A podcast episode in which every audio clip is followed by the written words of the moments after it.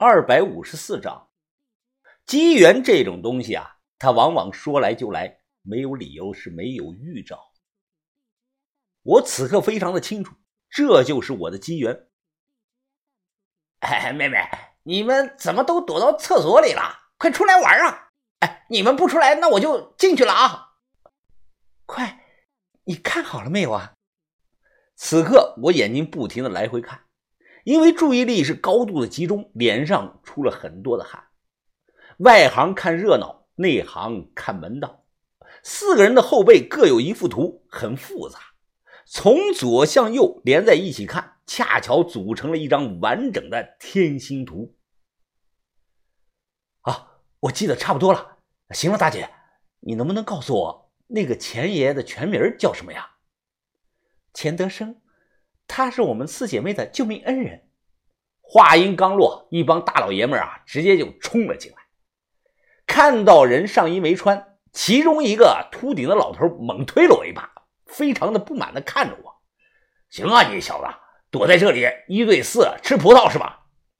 这个时候啊，四大美女的老大秀眉微倾，她脸色非常不悦：“死老头子，你管得着你？”我们姐妹爱跟谁玩就跟谁玩，人家多年轻啊，比你这个老头子强。嘿，哎，小妹啊，哎，别生气，你又没试过，哎，怎么就知道？他比我老头子强呢？滚！死老头子真恶心。姐妹们，我们走，回去了，不玩了。哎，别走啊！哎，小妹妹，哎，喂喂喂，等等等等等啊！就这样，这场由精神病人组成的奇葩元宵晚会。在临近十点钟结束了。作为策划者的赵规志义正言辞地发表了一番的讲话，然后各回各家，各找各妈。赵管理，你等等。他停下了脚步，和蔼地看着我。吴峰是吧？怎么？啊，没事我我就想感谢您啊，替我们组织了这么一场晚会，这热热闹闹的，哎，可是让大家伙感觉到了年味了。我笑着回答着他：“哈哈，应该了，毕竟我一直主张的就是人性化管理嘛。”啊，对了，赵管理，哎，你去过银川没有啊？那里的天气现在不知道冷不冷啊？他笑了一笑：“哈哈，去过一次啊，这个时节啊，那里是很冷的。啊，回去休息吧，马上就开始锁门查房了。”说完，人便迈开步离开。我望着他的背影看了几秒钟，会心的一笑。踏破铁鞋无觅处，得来全不费工夫。他肯定是吴越的人。没想到，因为我和阿扎的失误，造成了一次重大的意外，竟起到了这种效果。计划永远赶不上变化，这就是天意。回去后啊，我跑到这个窗户旁边，抬头注视着佳木斯的夜空。早年间，这种边陲小城晚上有很多的星星，现在不知道怎么回事，星星是越来越少。漫天繁星是万里无云，看着看着，我入了迷了。北斗七星挂在夜空之上，看的是最清楚。我在脑海中和星图上的标记对应位置，很快就发现了一个问题：怎么都对不上，出现了很大的偏差。怎么一回事呢？怎么差了这么多？我有一项能力就是过目不忘，应该没有记错才对。我的学历低，所以不知道这么多星星的专业学名叫什么。但我在脑海中给他们编了号码，从一号开始排，像中横区的一号星、中横区的二号星这个样式。我看着星星是喃喃自语：是缺了罗盘的原因，还是我的观察力不强？不在状态啊！对于这一个结果啊，我并不感到气馁。民间有云：“一流摸金观星斗，二流摸金看水口，三流摸金到处走。”作为一流，如果能这么轻松的让我学会，那就不叫几近失传的秘术了。想了半天，我找出来藏在床底下的这个一粒白药片连水也不用，直接就吞了。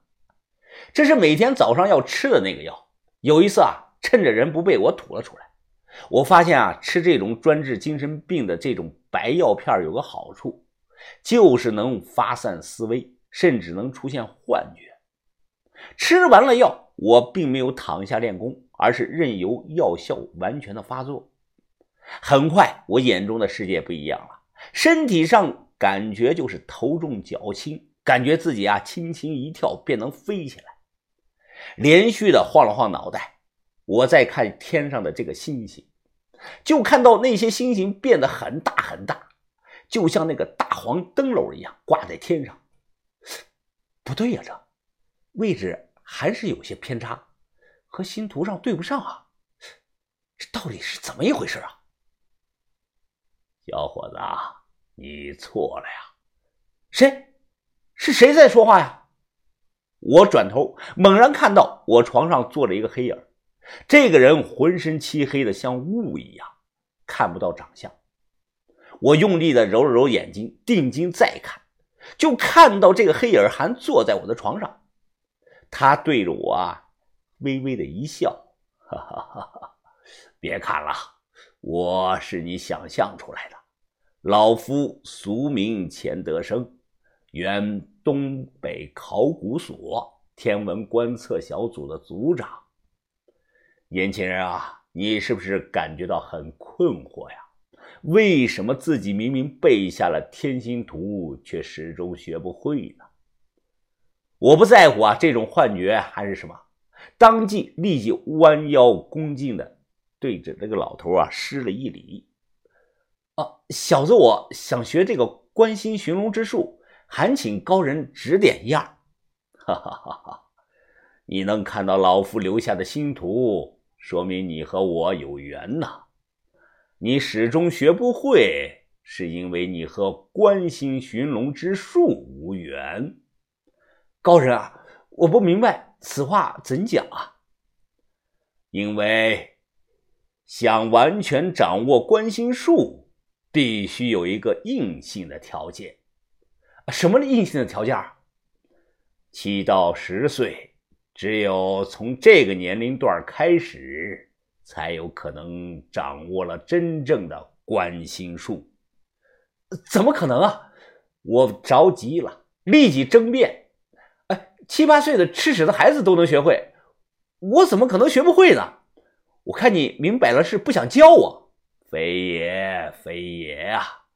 黑影摇了摇头。这个年龄段的孩子，他们眼中的世界不一样，他们看星星的角度也不一样。我称之为有一股灵气。还有啊，那时他们的头骨上都有条骨缝尚未闭合，一旦等这条骨缝闭合。便再也掌握不了观心秘法了。万事不可强求，你是和我有缘，但还有个词语叫有缘无分，你可明白？